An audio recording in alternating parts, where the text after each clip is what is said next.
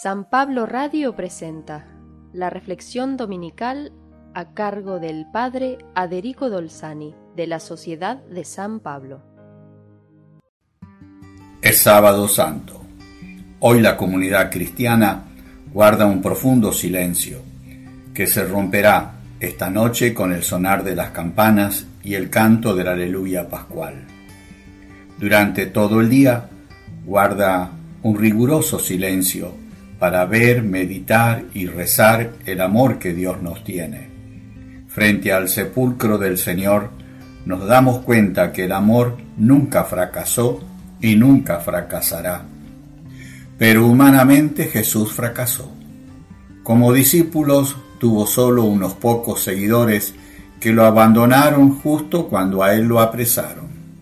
El entusiasmo por su predicación, el de las multitudes, duró solo unos pocos meses. Tampoco creyeron en él sus parientes, que lo tenían por un trastornado. Los que gobernaban el Estado y el templo no lo podían ni ver y se conjuraron para hacerlo desaparecer. Sus discípulos lo abandonaron a medianoche, cuando a él lo apresaron. Fue vendido por treinta monedas, condenado y crucificado por blasfemo. Al pie de la cruz estaban solo su madre, unas pocas mujeres que la consolaban y algunos más. Le quitaron hasta la ropa y murió desnudo. Sus enemigos dieron entonces por cerrado el caso y se dedicaron a celebrar la cena de la fiesta pascual. Dos hombres valientes se ocuparon del cuerpo de Jesús José de Arimatea, rico y cercano al poder romano, que prefirió el anonimato cuando el Señor fue aclamado, pero ahora reaparece, y Nicodemo, el fariseo escriba que iba a verlo de noche, y lo defendió en el tribunal. Ellos trajeron una mezcla de mirra y aloe para darle digna sepultura. Antes habían pedido a Pilato el cuerpo de Jesús, para que no acabara en la fosa común, como era el destino de todos los que morían condenados.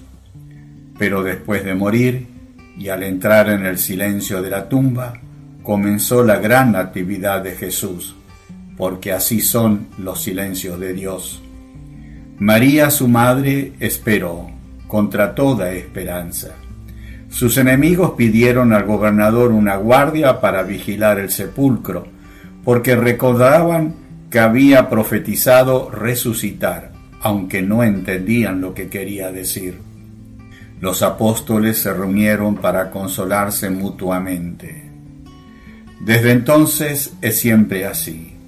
El Señor está ahora en el silencio de nuestros agrarios y somos millones los que vamos a adorarlo. A Él se consagran muchas personas y por Él dan la vida los mártires.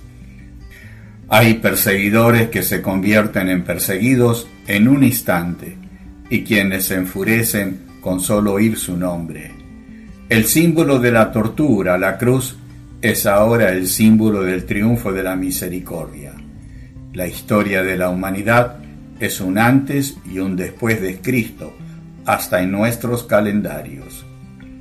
Esta es la gran noche del anuncio que todo cambió.